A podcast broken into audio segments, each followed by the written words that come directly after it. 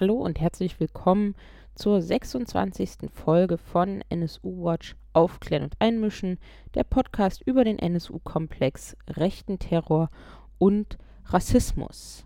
Wir wollen diese Folge nutzen, eine weitere Veranstaltung mit euch zu teilen. Die hat am 13. März in Stuttgart stattgefunden unter dem Titel Die Todesopfer rassistischer Gewalt nicht vergessen. Und Stuttgart war kein zufällig gewählter Ort, sondern es sollte ganz konkret an einen rassistischen Brandanschlag in der Stuttgarter Geiststraße vor 25 Jahren erinnert werden.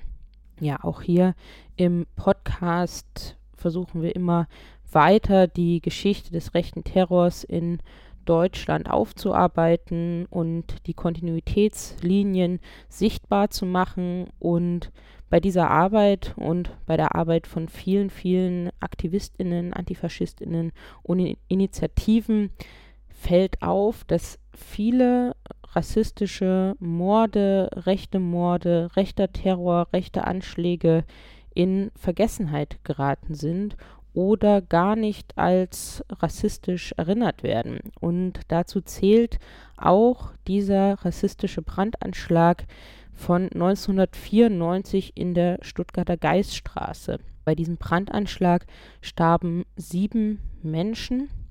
Ante B.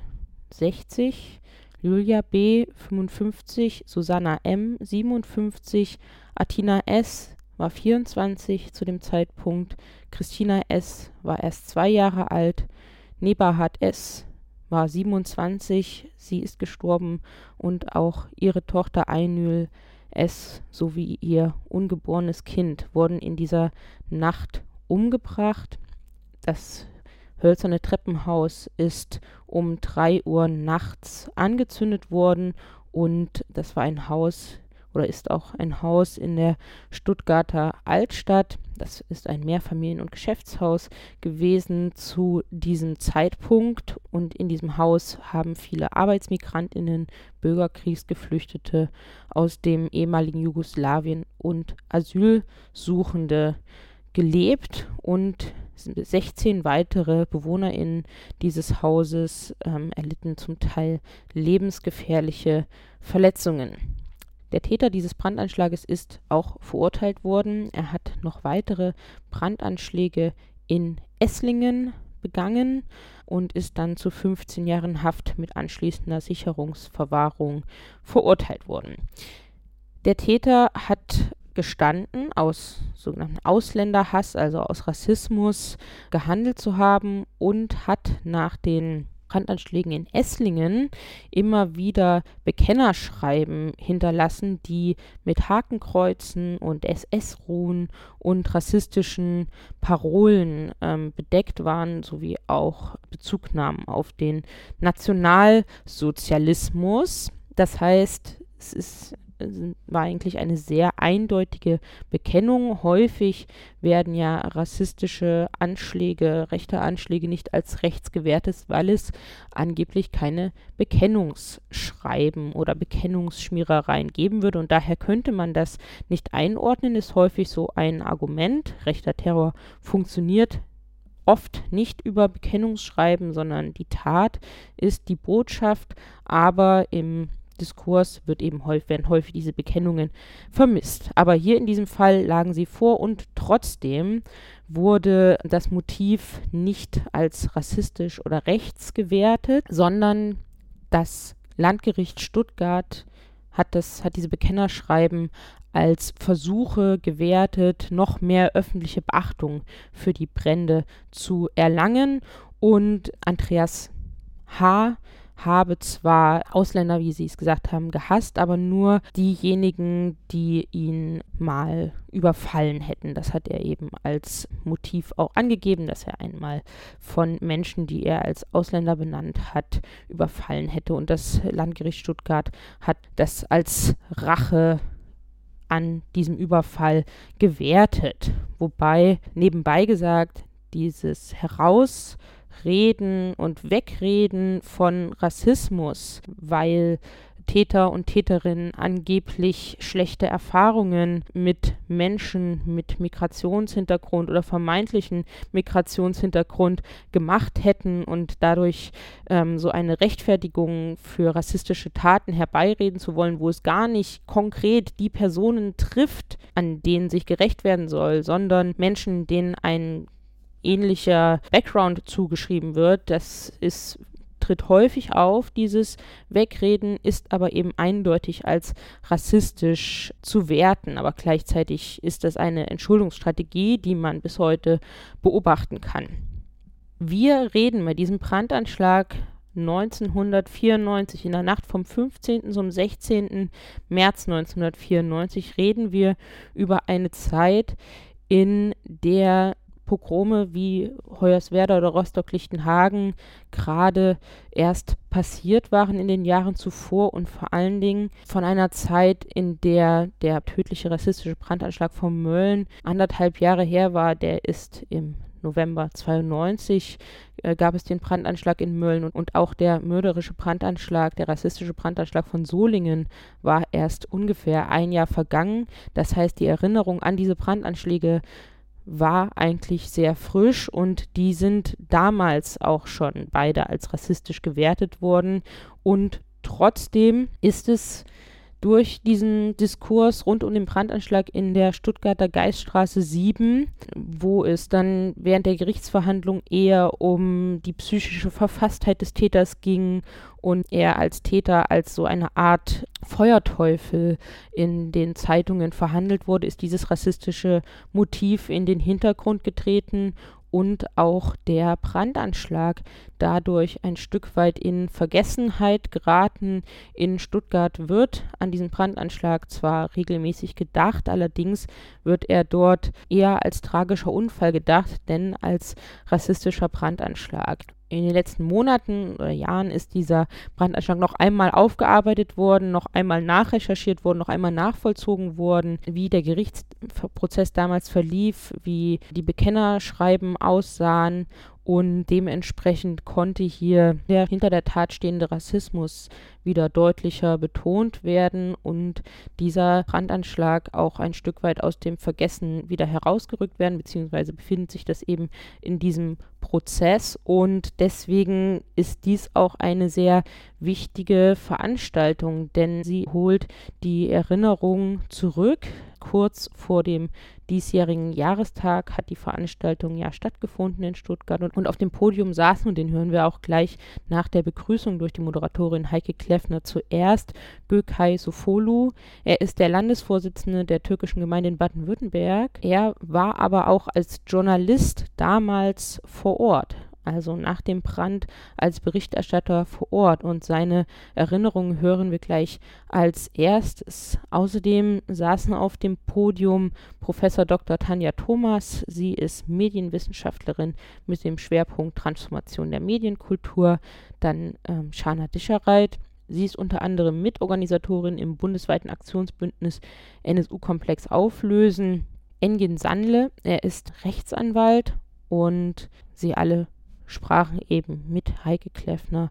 Sie zogen sowohl den Bogen in die heutige Zeit und wollten auch die politische Notwendigkeit und gesellschaftliche Relevanz der Auseinandersetzung mit rechter Gewalt und auch die Relevanz der Erinnerung an solche Gewalttaten eben herausarbeiten. Und diese Veranstaltung hören wir jetzt, wie gesagt, zunächst die Anmoderation und Vorstellung der äh, Beteiligten auf dem Podium durch Heike Kleffner und dann direkt im Anschluss Gökay Sofolu, der über seine Erinnerungen an den damaligen Brand und an die Diskussion in der Stadt das ähm, Podium eben beginnt.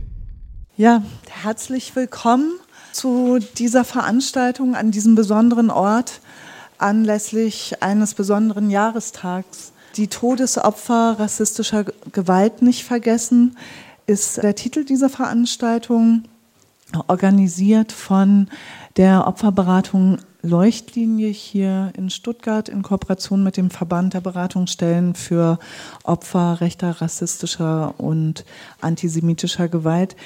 Also würde ich gerne anfangen, das Podium vorzustellen. Links neben mir, rechts für Sie, für euch Professor Tanja Thomas. Herzlichen Dank, dass Sie heute hierher gekommen sind. Sie beschäftigen sich vor allen Dingen mit Medien und neuen Medien und der Rezeption von Erinnerungen im medialen Diskurs und unterrichten an der Universität in Tübingen. Schön, dass Sie heute Abend hier sind. Gökay Sofolo, Sie kennen viele hier im Raum. Sie sind äh, Vorsitzender der türkischen Gemeinde in Baden-Württemberg, aber auch Bundesvorsitzender der türkischen Gemeinde in Deutschland. Und Sie sind heute hier, weil Sie einer der wenigen sind im Raum, die vor 25 Jahren an der Geiststraße 7 waren. Und Sie werden Ihre Erinnerungen mit uns teilen. Vielen Dank. Hanna Dischereit, Sie sind extra aus Mannheim angereist und sind seit mehreren Jahren in der Initiative Tribunal NSU-Komplex auflösen aktiv. Sie haben vor zwölf Monaten, nee, noch nicht mal vor einem halben Jahr in Mannheim ein Tribunal organisiert ähm, und Sie gehören zu denjenigen, die sehr aktiv aus Initiativen, ähm, mit Initiativen vor Ort die Erinnerungen an Opfer rassistischer Gewalt wieder lebendig machen. Engen Schanle, viele kennen Sie hier als engagierten Ausländer- und Asylrechtsanwalt und viele kennen Sie aber auch, weil Sie selbst durch Ihre Arbeit als Asylrechtsanwalt ins Visier von extremen Rechten und organisierten Rassisten gekommen sind. Und auch darüber werden wir nachher sprechen. Schön, dass Sie heute Abend da sind. Herr Sufolo, ich möchte Sie fragen, woran erinnern Sie sich, wenn Sie an Ihre Zeit als Journalist einer türkischen Tageszeitung hier in Stuttgart zurückdenken? März 1994. Was sind die Erinnerungen, die Sie bis heute beschäftigen aus der Brandnacht, aus den Tagen danach? Ja, ich musste die Erinnerung natürlich nochmal auffrischen, als wir uns darüber unterhalten haben. Wir müssen auf jeden Fall eine Veranstaltung darüber machen und dann habe ich meine ganze Fotoarchive durchwühlt und dann habe ich die Fotos auch noch gefunden und durch die Fotos kamen auch sehr viele Erinnerungen. Auch dieses Foto, was da oben ist, habe ich damals gemacht, als ich erfahren habe, dass in der Geiststraße ein Haus gebrannt ist. War die erste Reaktion. Jetzt gehst du einfach mal hin. Unabhängig davon, ob ich jetzt für die Zeitung berichte oder nicht, da muss man einfach hinschauen, was da ist. Meine erste Erinnerung waren erstmal die Gerüche natürlich, diese Brandgerüche und die Leichen, die nach und nach aus dem Haus transportiert worden sind. Das waren für mich, glaube ich, die schwierigsten Fotos, die ich dann auch damals gemacht habe. Ich habe irgendwie schon das Bedürfnis gehabt, auch reinzugehen. Eine von diesen Leichentransporte kannte ich. da habe ich ihn gefragt, ob ich da irgendwie, ob er mich da reinschmuggeln kann. Vielleicht auch mal ein bisschen dieser journalistische Reflex man möchte natürlich mehr Fotos, aber meine, mein Interesse war eher mal zu sehen, was drin passiert ist, durfte ich leider nicht. Oder Gott sei Dank nicht, weiß ich nicht, ob man die Bilder irgendwann mal verarbeiten kann, die man, die man dort drin sieht. Es sind jetzt sieben Menschen umgekommen. Und erst einen Tag später habe ich die Nachbarschaft besucht, auch Menschen, die dort gewohnt haben, habe ich die Nachbarschaft besucht, habe ich mich mit denen unterhalten was sie erlebt haben. Es war so eine fast eine einstimmige Aussage, dass sie eigentlich nichts mitbekommen haben. Obwohl sie es alles erlebt haben, haben sie nicht so viel mitbekommen. Da war eine gewisse Angst. Und erst später, wenn die Leute so eine gewisse Sicherheit hatten, jetzt äh, ist jemand da, der jetzt nicht dazugehört oder irgendwie aus irgendwelchen Gründen haben wir uns angefangen darüber zu unterhalten. Und die Aussagen waren für mich Wichtiger jetzt auch mal darüber zu berichten, dass das öfters passiert ist, dass im Treppenhaus immer wieder irgendwelche Leute äh, rumgeistert haben und dass sie öfters auch die Polizei benachrichtigt haben, da es natürlich die Stadtmitte ist. wo so viele Menschen da verkehren, hat die Polizei wohl die Aussagen oder diese Beschwerden nicht so richtig ernst genommen.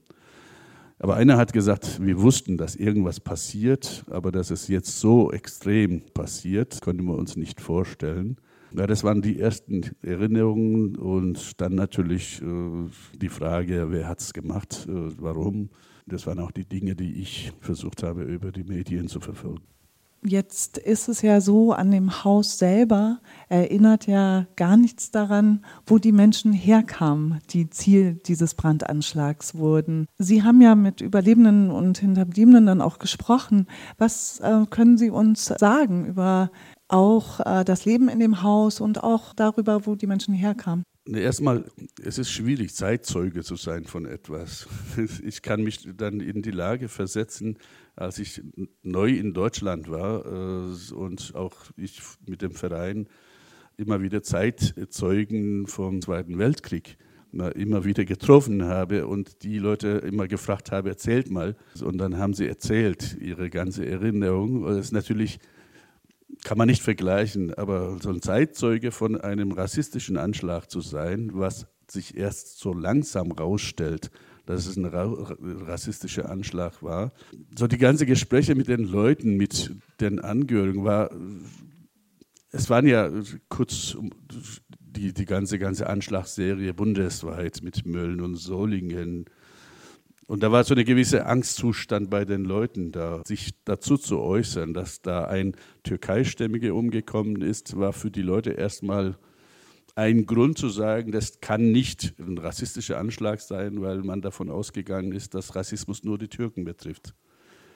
Deswegen war, waren die Leute schon, schon weit weg von dem Thema, äh, haben sie nach allen Gründen gesucht, das zu beschreiben, dass es eigentlich Zufall ist, dass es die in der Geiststraße passiert ist. Ja, weil äh, die anderen Opfer, Sie haben es ja gerade schon gesagt, es ist eine türkeistämmige Frau und deren Kind und das ungeborene Kind umgekommen waren ja Bürgerkriegsflüchtlinge aus dem ehemaligen Jugoslawien, also Ante B., ein 60-jähriger Mann, Ljubja B., seine Lebensgefährtin, 55, Susanna, auch 57 Jahre, Atina, die 24-jährige, Christina, das zweijährige Kind und äh, dann die türkeistämmige Mutter Nebahat und ihre Tochter Aynül.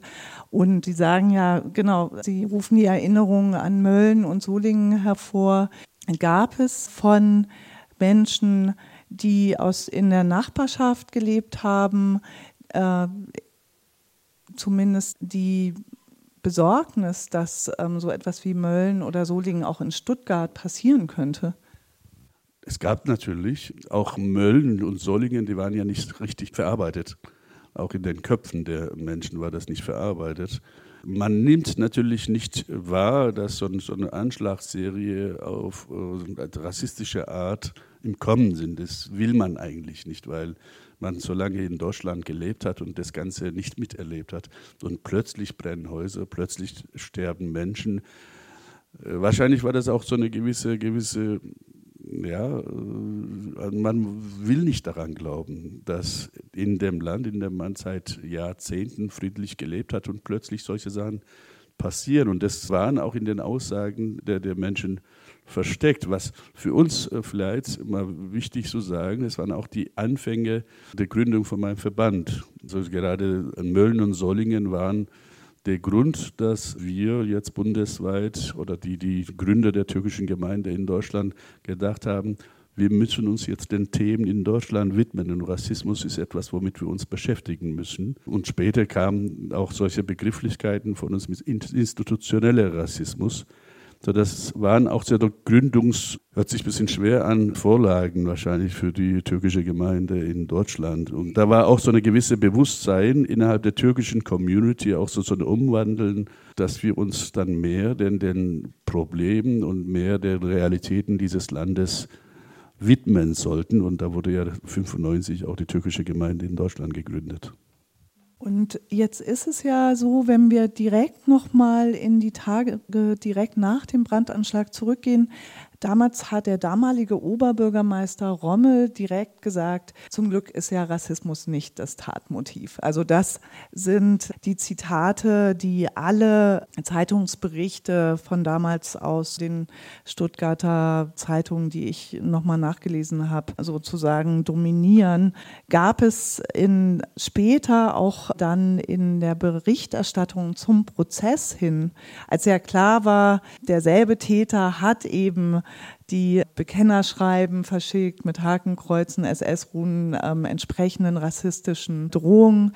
Gab es da nochmal die Frage danach, war das vielleicht doch ein rassistischer Täter? Also zu der Zeit war ich noch neu in Deutschland. Ich konnte die deutschen Zeitungen natürlich nicht so ganz verfolgen, aber soweit ich verfolgen konnte, war natürlich das, das äh, was der Rommel gesagt, gesagt hat, war Gesetz.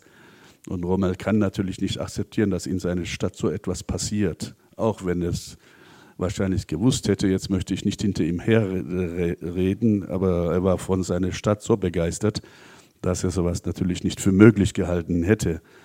Und auch Medien hat sich sehr viel auf diesen Ort, also auf diesen Menschen, der wohl besoffen im Treppenhaus sich aufgehalten hat, da hat sich sehr viel darauf konzentriert, sodass das irgendeine Zeitung oder irgendeine Berichterstattung in die Richtung Rassismus war, kann ich mich nicht erinnern. Auch in den türkischen Medien war nicht der Fall, weil man auch diese ganze Information auch mehr oder weniger von deutschen Medien bekommen hat. Damals kannte ich sogar irgendwie den, den äh, Polizeisprecher, mit dem ich auch reden konnte, den Namen darf man, glaube ich, nicht sagen, der von vornherein natürlich rassistische Anschlag ausgeschlossen hatte. Ich habe irgendwann mal gemerkt, dass er das sagt, um jetzt gerade die Öffentlichkeit zu beruhigen. Weil, wie gesagt, Mölln, Sollingen, passieren solche Sachen. Und die Fragen von der deutschen Journalisten war damals auch öfters in die Richtung, ja, jetzt ist es passiert, sind die Türken jetzt so weit, dass sie sich bewaffnen und gegen die Deutschen vorgehen. Also wenn ich mal die Ermittlungen von damals anschaue und die Berichterstattung dann anschaue, sehe ich sehr viele Parallelen natürlich mit Ermittlungen beim NSU und auch Berichterstattung zum, zum NSU.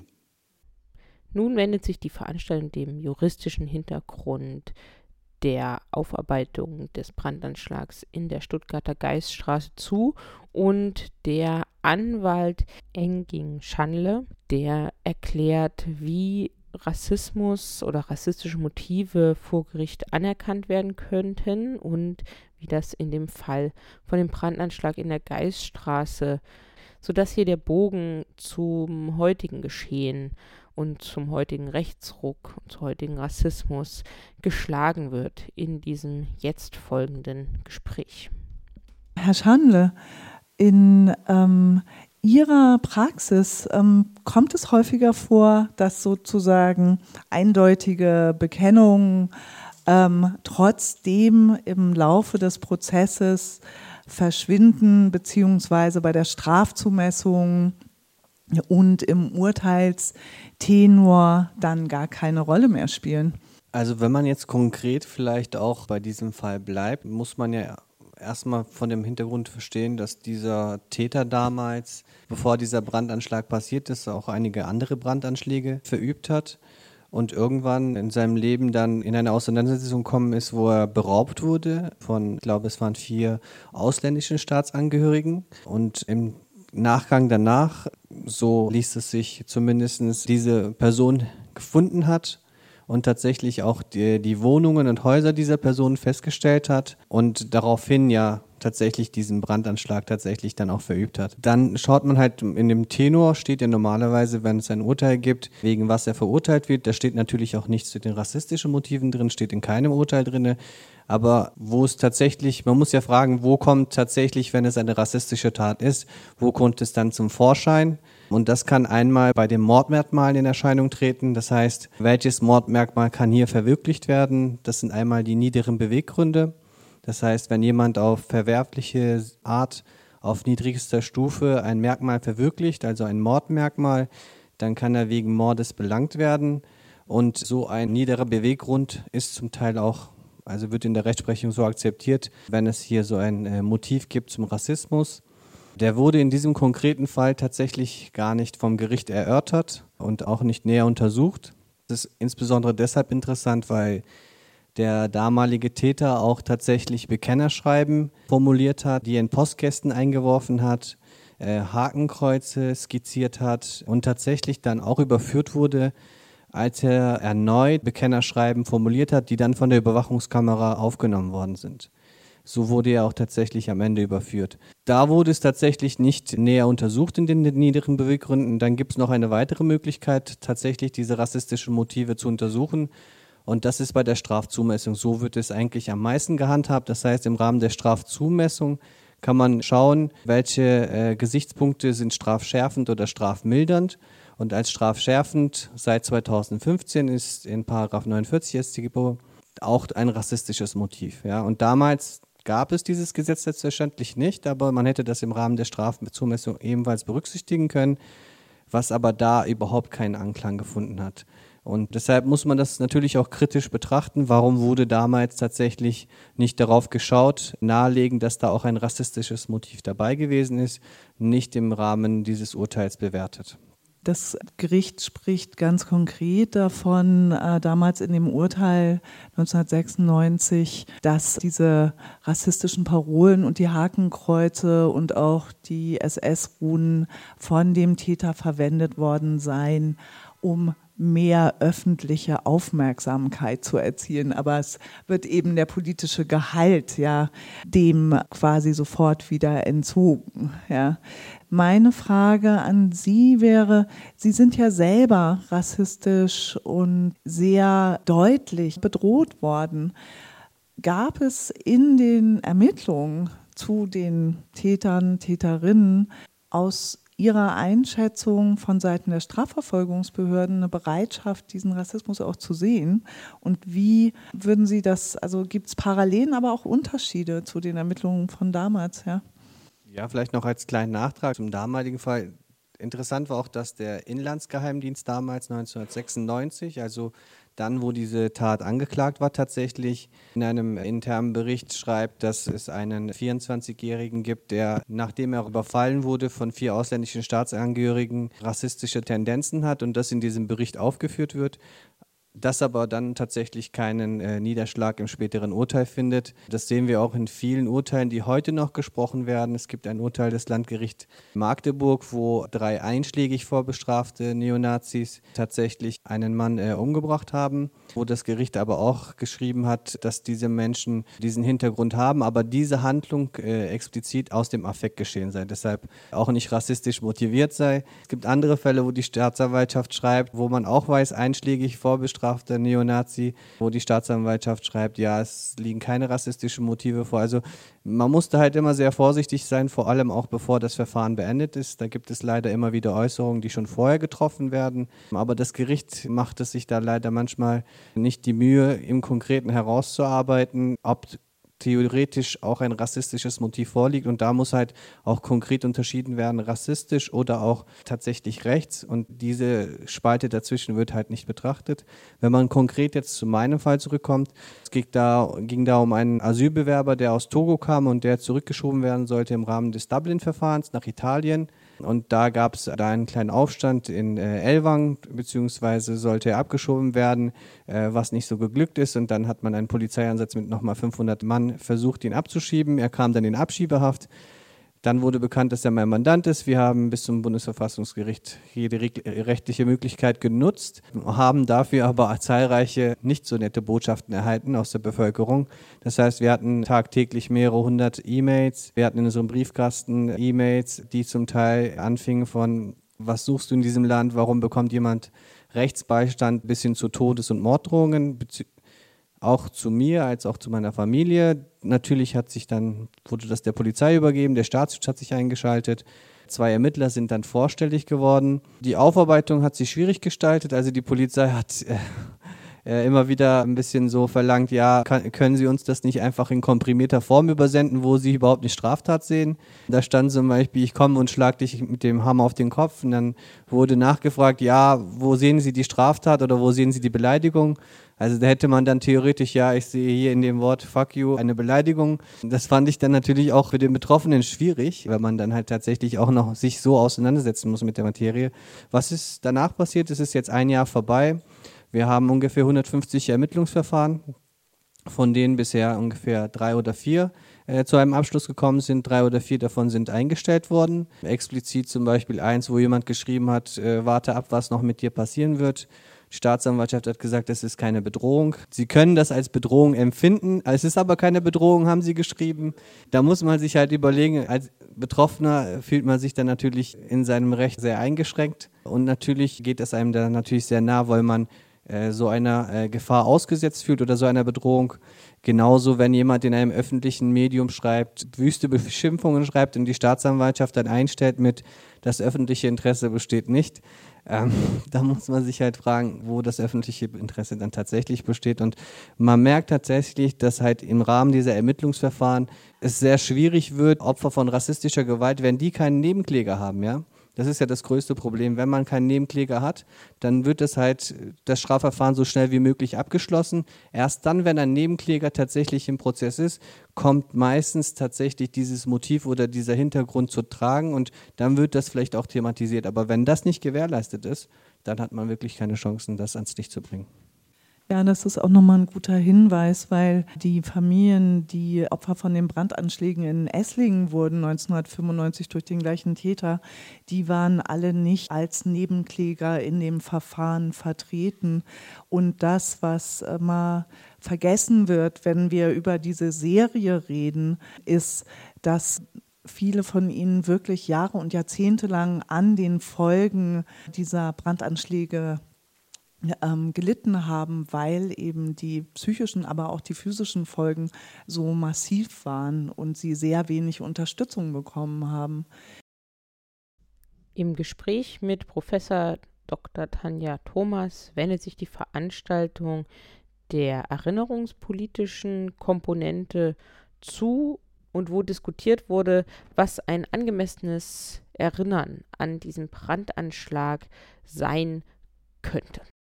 Tanja Thomas, Sie haben sich ja auch mit der Frage beschäftigt, die uns ja alle beschäftigt. Warum gibt es so wenig Erinnerung an diesen Brandanschlag als einen mutmaßlich rassistisch motivierten Brandanschlag?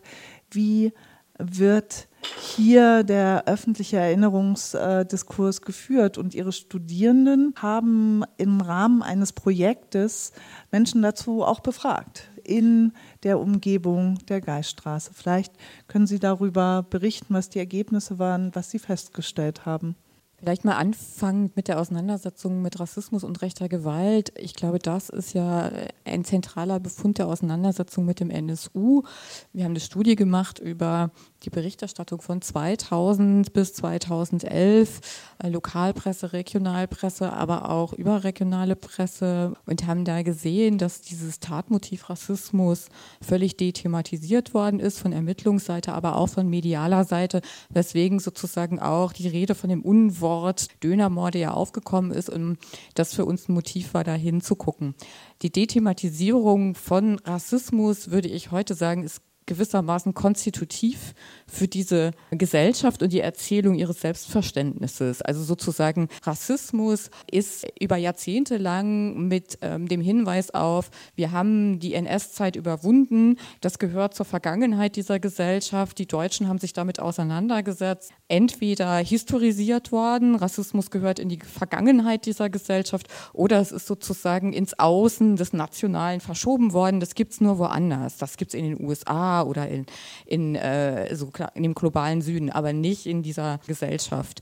Und was jetzt passiert, und ich glaube auch, das ist ja etwas, wo ich sagen würde, da kann man durchaus optimistisch sein. Seit dem NSU und dem Bekanntwerden des NSU gibt es vermehrt Projekte der Erinnerung, die versuchen, tatsächlich Erinnerung an rechte Gewalt, an rassistische Gewalt herzustellen, auf ganz unterschiedlichen Ebenen. Und ich glaube, ein prominentes Beispiel wir haben uns eben in diesem Projekt mit Studierenden damit auseinandergesetzt und begonnen haben wir schon mit dem NSU. Und hier Fatih Akin, Sie sehen es da oben von Ihrer Sicht links oben ähm, weil das natürlich ein prominentes Beispiel war, aus dem Nichts, äh, vielfach mit Preisen ausgezeichnet, eine höchst problematische Erzählung aus meiner Sicht. Am Ende sagt der Film den Opfern des NSU gewidmet und ganz offen äh, gestanden, ich hatte aus negativen Gründen Gänsehaut, als ich, das, als ich den Film zum ersten Mal gesehen habe, weil ich den hochproblematisch finde. Auch in der Bearbeitung von rechter Gewalt, diese Individualisierungsgeschichte einer, die da Rache nimmt, viele von Ihnen werden das vielleicht gesehen haben.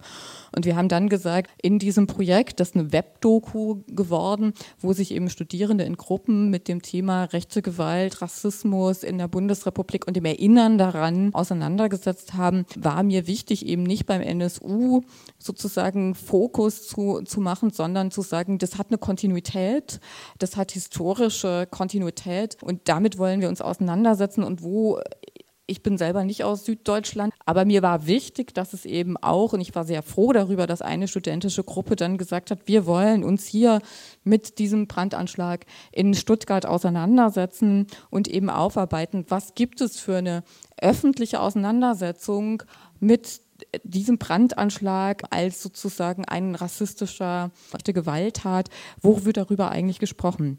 Und die haben dann die Idee entwickelt, tatsächlich in die Geiststraße zu gehen, haben dort am Abend, das ist ja so eine Partymeile, junge Leute zu befragen, ob sie überhaupt wissen, an welchem Ort sie sich befinden. Und das war für viele, die haben dann einfach gesagt, ähm, du hast doch dein Smartphone dabei, google doch mal. Geiststraße 7. Und die waren allesamt äh, höchst überrascht, entsetzt schockiert, weil sie sich, obwohl sie sich permanent an diesem Ort aufhalten, noch nie damit beschäftigt hatten. Und diese kleine Gedenktafel, die es da gibt, war dann eben auch ein Gegenstand der Auseinandersetzung. Wir, wir, haben dann unterschiedliche Texte entworfen als mögliche Gedenktafeltexte und die haben die Passantinnen und Passanten gefragt, was fändest du eigentlich angemessen, welcher gefällt dir am besten und warum? Also auch um so ein, eine Auseinandersetzung, eine Diskussion damit ähm, in Gang zu setzen, was steht da eigentlich? Da steht nämlich eigentlich nicht wirklich was von Rassismus, da steht was von zukünftigem Zusammenleben zwischen unterschiedlichen Nationalitäten und was wäre eigentlich wichtig für eine kritische Auseinandersetzung, die ich für gerade angesichts der Tatsache, dass, und ich rede immer gerne von der postmigrantischen Gesellschaft, um so zu fokussieren darauf, dass diese Gesellschaft seit Jahrzehnten von Migration geprägt und strukturiert ist, um überhaupt eine Zukunftsfähigkeit im Zusammenleben mit Menschen ganz unterschiedlicher Erfahrungshintergründe, Erfahrungen überhaupt möglich zu machen. Und das, war dann der, der Ausgangspunkt, für, für diesen Impuls erstmal an die Studierenden. Was ist denn dabei herausgekommen? Also wie waren die Reaktionen auf die Ideen, die die Studierenden dann als mögliche Gedenktafeln präsentiert haben? Sehr sehr unterschiedlich. Also die spontanen Äußerungen. Ähm, und wenn man diese Webdoku anguckt, man kann die einfach unter www.doingmemory anklicken, dann kann man die unterschiedlichen Reaktionen darauf auch sehen. Und man kann das anklicken. Man kann drei Optionen auswählen. Welches willst du denn auswählen? Dann sieht man, wie viel Prozent der Leute welche Tafel ausgewählt haben. Und ich glaube, es braucht eine Auseinandersetzung, um zum Beispiel zu reflektieren, wie wichtig auch die Nennung von Namen ist äh, tatsächlich die Opfer, den Opfern einen Namen zu geben, sie zu individualisieren, äh, ranzuführen, was das für sie bedeutet hat, was das für die Angehörigen bedeutet hat, aber auch, was das sozusagen für Menschen bedeutet hat, die sehr wohl ich kann vielleicht ein Bild mal noch zeigen, was ich immer wichtig finde. Ich verbinde das immer mit so dem, dem Begriff des migrantisch situierten Wissens, weil das ist ein Bild, was auf die Demonstration kein zehntes Opfer verweist. Die zum ersten Mal 2006 äh, hat diese Demonstration stattgefunden, also zu einer Zeit, wo noch niemand ähm, in der Presse oder von Ermittlungsseite über die Möglichkeit eines rechten Tatmotivs in der Serie, von der wir heute sagen, es ist die NSU-Mordserie, gesprochen hat. Und es gab aber durchaus Stimmen, die gesagt haben, das ist hier Rassismus, das ist hier rechte Gewalt, die wurden aber systematisch dethematisiert und nicht gehört. Und dies ist eine Wiederholung dieser Demonstration mit denselben Bannern ähm, und natürlich hier vorne im Vordergrund äh, den Porträts der Opfer des NSU. Was damit, glaube ich, zum Ausdruck kommen sollte, dieses Botschaftsverbrechen NSU ist bei denen, die davon bedroht werden sollten, durchaus an, angekommen. Also sozusagen, und dieses, was, was ich dann migrantisch situiertes Wissen nenne, ähm, ist eben durchaus wahrgenommen worden als rassistische und rechte Gewalt was sozusagen in, in, in den politischen Auseinandersetzungen, in den medialen Thematisierungen überhaupt nie Thema war. Und daran sieht man, dass sozusagen, würde ich immer sagen, Rassismus ist das Verworfene in der Erzählung dieser Gesellschaft über sich selbst. Das ist konstitutiv, dass die, die, die Geschichte sozusagen, diese Erzählung kollabiert, wenn, wenn sozusagen zugestanden werden muss, dass Rassismus ein konstitutiver auch ein Element dieser, äh, konstitutives Element dieser, dieser Gesellschaft ist. Ja, herzlichen Dank auch für diesen Einblick in die Arbeit. Und es verweist ja auch das ähm, darauf, was Sie, Herr Sofolo, vorhin schon gesagt haben, dass Mölln und Solingen, dass es dieses Wissen gab und dass dieses Wissen aber ähm, von der Mehrheitsgesellschaft tatsächlich auch ignoriert wurde, dass die Gefahr weiterer Taten bestand, oder? Ich denke, in, Mölln und Solingen war eine gewisse, gewisse Aufmerksamkeit da. Ich kann mich schon an äh, gerade Solingen erinnern, als, als in Stuttgart fast 100.000 Menschen auf der Straße waren und Lichterkette organisiert hatten. Später hat sich das eigentlich eher nachgelassen. Es war eine gewisse Öffentlichkeit, aber es war nicht unbedingt politische Öffentlichkeit. Man hat sich nicht mit Rassismus auseinandergesetzt, sondern man hat sich eher mit doch mit Brandanschlag auseinandergesetzt. Diese die rechtsradikale Hintergrund wurde, glaube ich, so ein bisschen ausgeklammert. Deswegen waren auch sehr viele Menschen auf der Straße, weil es auch nicht politisiert wurde, weil es auch keine, kein politischer Aufstand war, sondern eher so eine Solidarität mit Opfern war, die man entpolitisiert hat in, in der Zeit. Also ich kann mich gut daran erinnern, dass Stuttgart innerhalb von einer Woche wirklich eine riesen Menschenkette organisiert worden ist, auch um Weihnachtsmarkt herum, dass alle Stände am Weihnachtsmarkt sich dazu bekannt haben, was glaube ich jetzt gar nicht mehr so richtig möglich ist. Der letzte Teil der Veranstaltung beschäftigt sich weiter mit der Aufarbeitung von rechten und rassistischen Verbrechen. Dazu wird zunächst Rana Dischereit sprechen und danach wenden sich alle PodiumsteilnehmerInnen der Frage zu, warum es so wichtig ist, dass Anschläge und Morde und Verbrechen als rechts und rassistisch benannt werden, wenn sie diesen Hintergrund haben. Und warum dieser Hintergrund nicht verschwiegen werden darf, nicht dethematisiert werden darf, warum das wichtig ist für die Betroffenen, aber eben auch für die Gesellschaft und wie eben Erinnerungspraktiken und Erinnerungspolitiken dann aussehen können oder aussehen müssen um diesem gerecht zu werden und um eine gesellschaftliche Aufarbeitung des Problems zu ermöglichen. Ich würde jetzt Hanna Dischereit Sie fragen, Sie haben sich ja auch im Rahmen der Initiative NSU-Komplex auflösen, intensiv mit äh, dem Wissen eben von zugewanderten Arbeitnehmerinnen und Arbeitnehmern um Rassismus in den 70er, 80er Jahren äh, beschäftigt. Und was ist Ihnen dabei besonders aufgefallen, auch in Bezug auf die Art und Weise, wie eben dann 1994 über den Brandanschlag in der Stadt berichtet wurde oder auch nicht?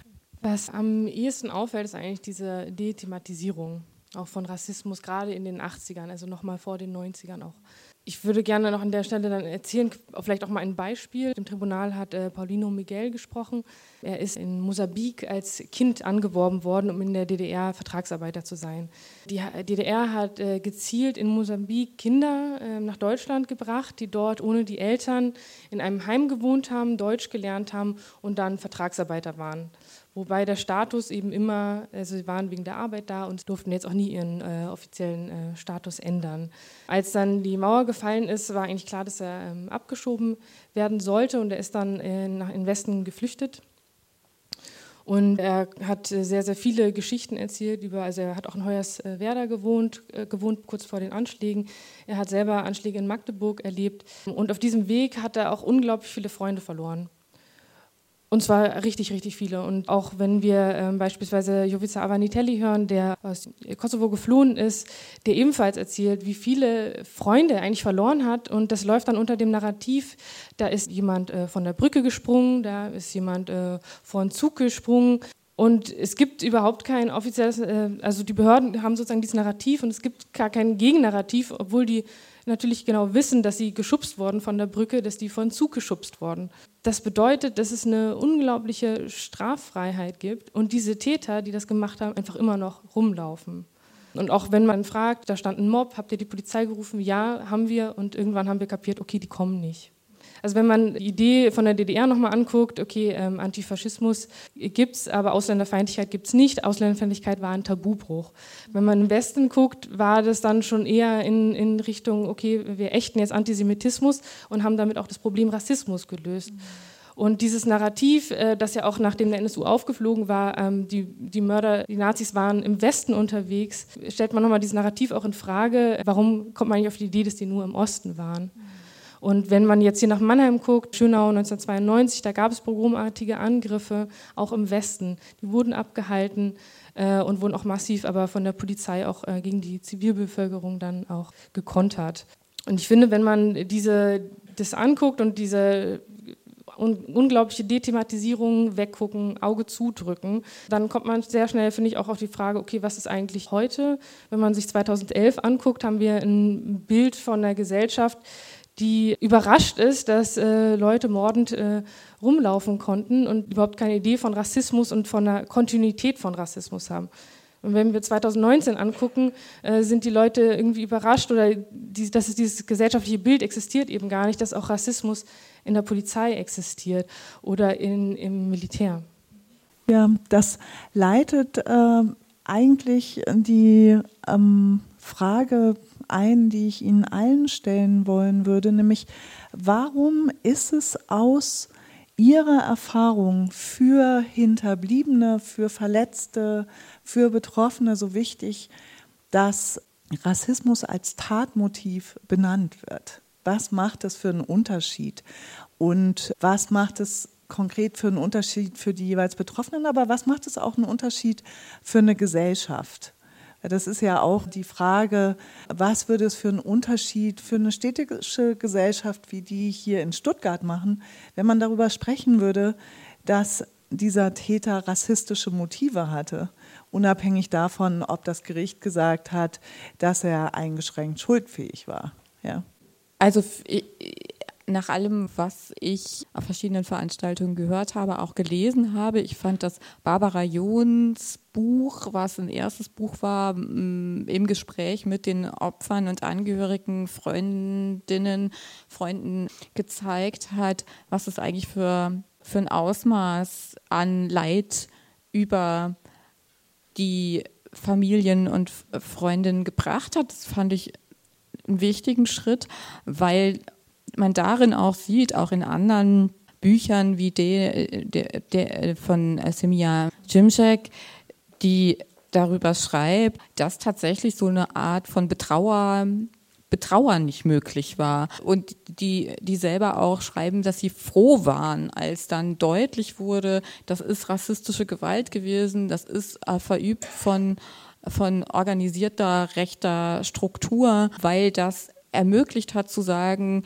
die, die, die Opfer, die so lange sozusagen ja selber verdächtigt worden sind, sind zum ersten Mal betrauerbar. Also das, das fand ich sehr einleuchtend, dieses, ich kann gar nicht öffentlich betrauern, wenn immer der Verdacht noch im Raum steht, dass womöglich selber Einbindung in organisierte Kriminalität möglicherweise irgendwie ähm, immer noch sozusagen über den äh, über dem Tod des Bruders, des Vaters, des Angehörigen steht. Also ich glaube, diese, dieser Schritt, ähm, es handelt sich um Rassismus für die Opfer, ist, ist wirklich ein Moment und das kann man auch, das zu sehen, dass es vorher sozusagen keinen Zugang gab zu, zu dieser, dieser öffentlichen auch Betrauerbarkeit. Also das vielleicht mit Blick auf die Opfer. Ich denke, wenn man die ganze NSU-Morde anschaut und sich mit den Angehörigen der Ermordeten spricht, stellt sich nur eine einzige Frage, auf die Angehörige Antwort warten, warum. Warum jetzt mein Mann? Warum mein Sohn? Warum jetzt mein Bruder? Allein diese Frage äh, nach warum wäre, glaube ich, sehr wichtig zu klären. Äh, allein die Tatsache, dass die ermordet worden sind, weil äh, rassistischer Anschlag dahinter steckt, würde eine ganz andere Entwicklung wahrscheinlich auch in die gesamte Diskussion bringen. Aber man hat es von vornherein abgelehnt, auf diese ganz einfache Frage einzugehen. Ich habe selber einige von Opferfamilien besucht und genau auch diese Fragen kamen immer wieder hoch. Warum mein Sohn? Also auch wenn der Vater von Halil Yozgat äh, mal diese Frage stellt, explodiert er. Nur der steht auf und schreit, warum mein Sohn, während natürlich auch seine Frau da weint. Ich möchte nur eine Antwort auf diese einfache Frage haben. Hätte man eine Antwort auf diese einfache Frage gefunden und wenn man das benannt hätte, warum sie ermordet worden sind, äh, wie gesagt, hätten, hätten wir eine einzige Diskussion. Deswegen ist die Opferrolle, die Rolle der Opfer sehr wichtig. Dass die Namen benannt werden, ist sehr wichtig. Und äh, wie gesagt, auch bei den Gesprächen mit den Opfern habe ich öfters festgestellt, die haben die Hoffnung aufgegeben, dass es aufgeklärt wird.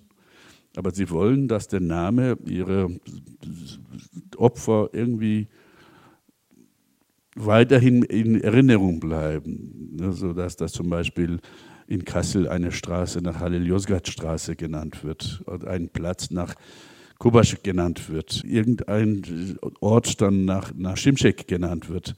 Die Leute, die, die Menschen wollen eigentlich, dass, dass, dass diese Opfer auch in vielen Jahren später in Erinnerung bleiben. Das ist das Einzige, was eigentlich auch gemacht werden sollte. Deswegen sind wir auch mit der, mit der Stadt Kassel in Verbindung, versuchen auch diese holländische Straße, die ja sehr lang ist, wenigstens, wenigstens die Hälfte zur Hadil-Yozgat-Straße umbenannt wird.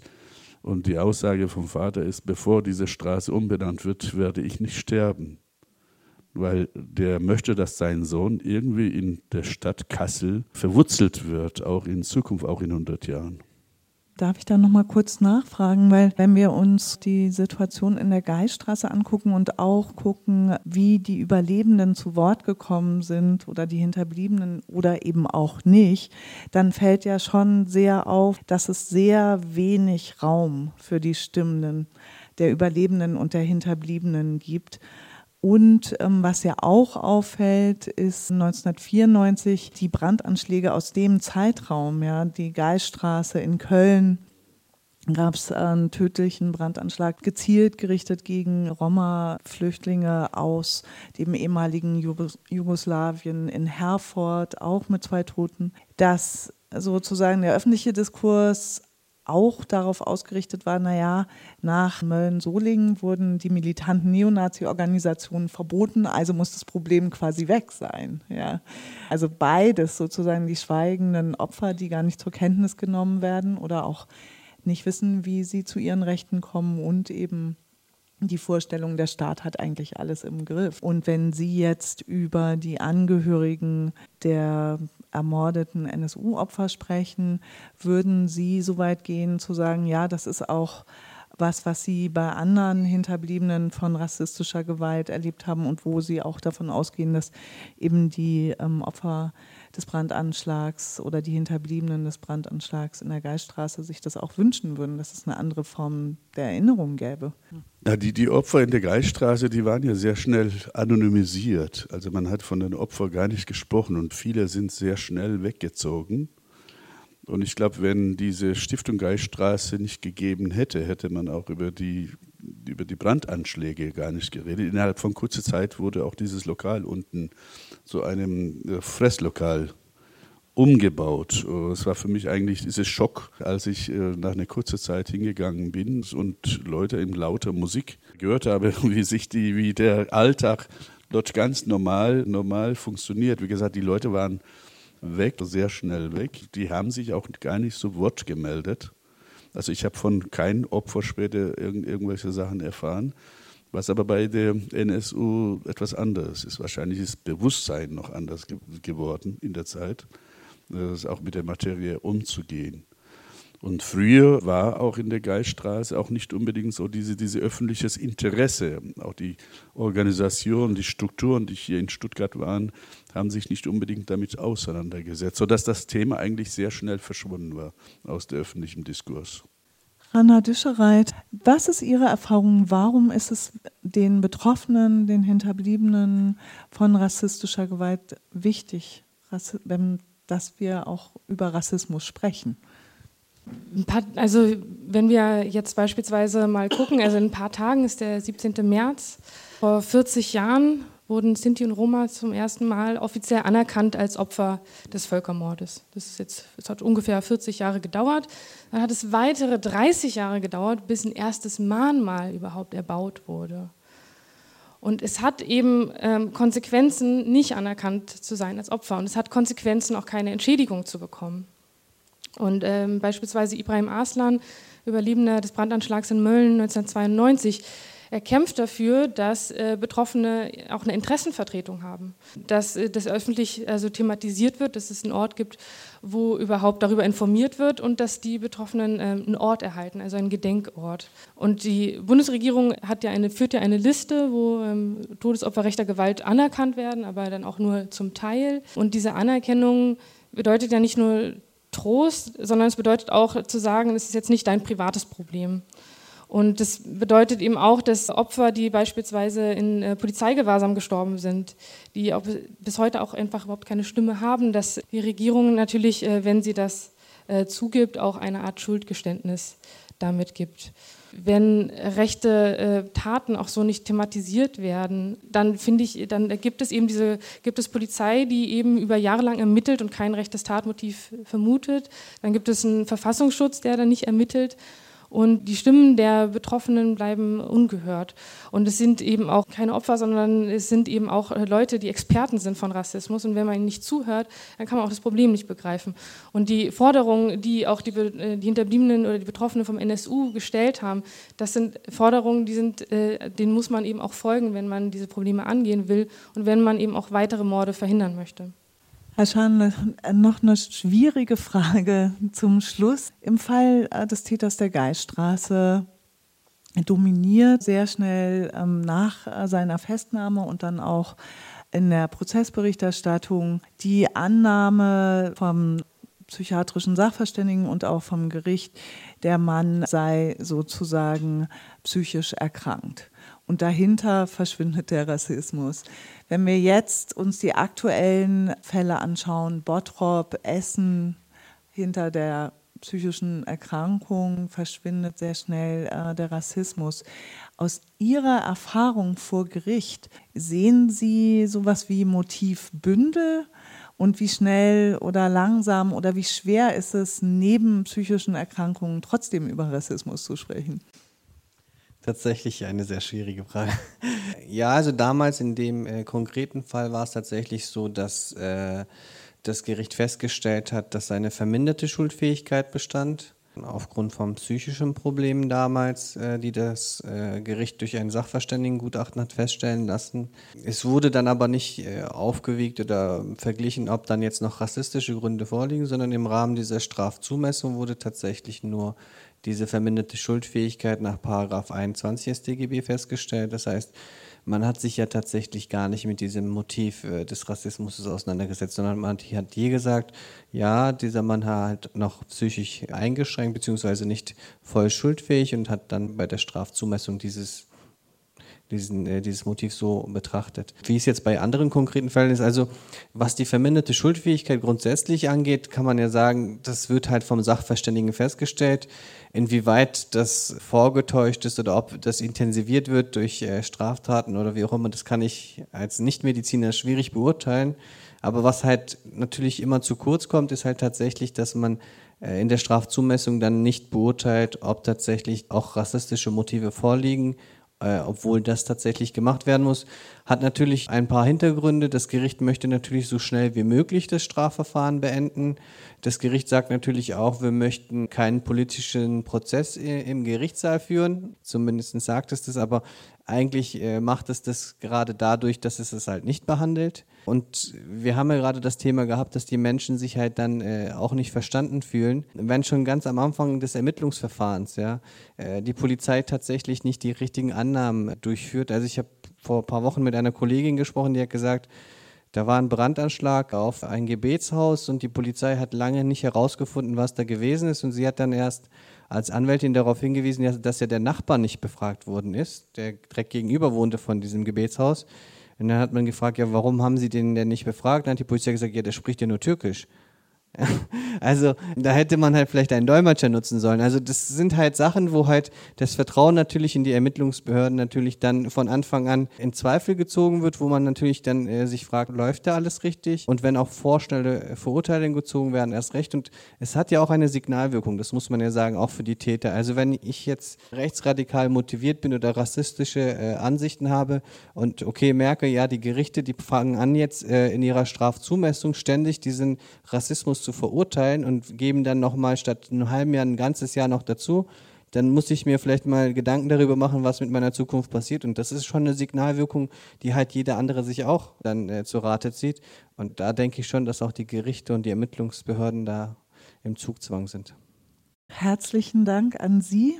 Erst einmal für doch zurückgehen in Ihre Erinnerung, für Ihre Bereitschaft, Zeitzeuge zu sein und für Sie alle dass sie sich so intensiv mit diesem Fall und auch mit der Frage nach einem rassistischen Motiv auseinandergesetzt haben. Das war die 26. Folge von NSU Watch Aufklären und Einmischen, der Podcast über den NSU-Komplex, rechten Terror und Rassismus. Dieses Mal, wie ihr gehört habt, wieder mit einer Veranstaltung, die wir mit euch teilen wollten, die Todesopfer rassistischer Gewalt nicht vergessen, die am 13. März in Stuttgart stattgefunden hat.